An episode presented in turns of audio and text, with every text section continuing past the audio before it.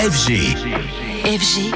DJ Radio. Anthony, de retour en studio. Bonjour cher Anthony, et ce matin tu viens nous parler de Michael Canitro. Évidemment de son monumental tour qui ne cesse de réunir de plus en plus de monde et de sublimer différents monuments en France, mais aussi parfois à l'étranger désormais. Il y a encore seulement deux semaines, Michael Canitro s'est emparé de la place Stanislas de Nancy à l'occasion des 40 ans de son inscription au patrimoine mondial de l'UNESCO.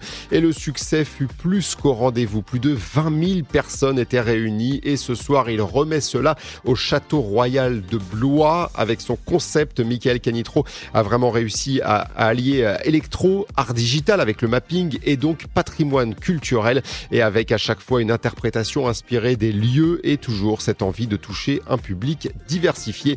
Écoutons Michael Canitro au micro d'Antoine Baduel. Effectivement, je me nourris euh, de l'architecture, de l'histoire pour, pour imaginer euh, ma musique bien évidemment et plus largement euh, c'est chaud en fait puisque je conçois aussi en collaboration avec d'autres artistes la partie visuelle, des projections mapping et puis le light show aussi. Ce que j'expérimente avec Monumental et ce qui me plaît énormément c'est qu'on peut aller finalement dans des endroits extrêmement reculés, euh, dans des monuments au fin fond de la France, et euh, drainer justement un public qui va découvrir l'électro, qui va découvrir le patrimoine avec nous. C'est aussi mon rôle finalement de continuer à démocratiser cette musique électronique en la présentant à un nouveau public avec une certaine exigence. Et quoi de mieux finalement que de la présenter dans des écrans exceptionnels euh, du patrimoine et en même temps de l'accompagner de visuels, etc. Ça permet justement de la faire découvrir à un public plus large et de pouvoir moi aussi m'exprimer beaucoup plus largement que, que sur Et il y en aura encore du monde assurément pour ce bel événement ce soir au château de Blois, avec en plus son invité exceptionnel, monsieur Pedro Winter.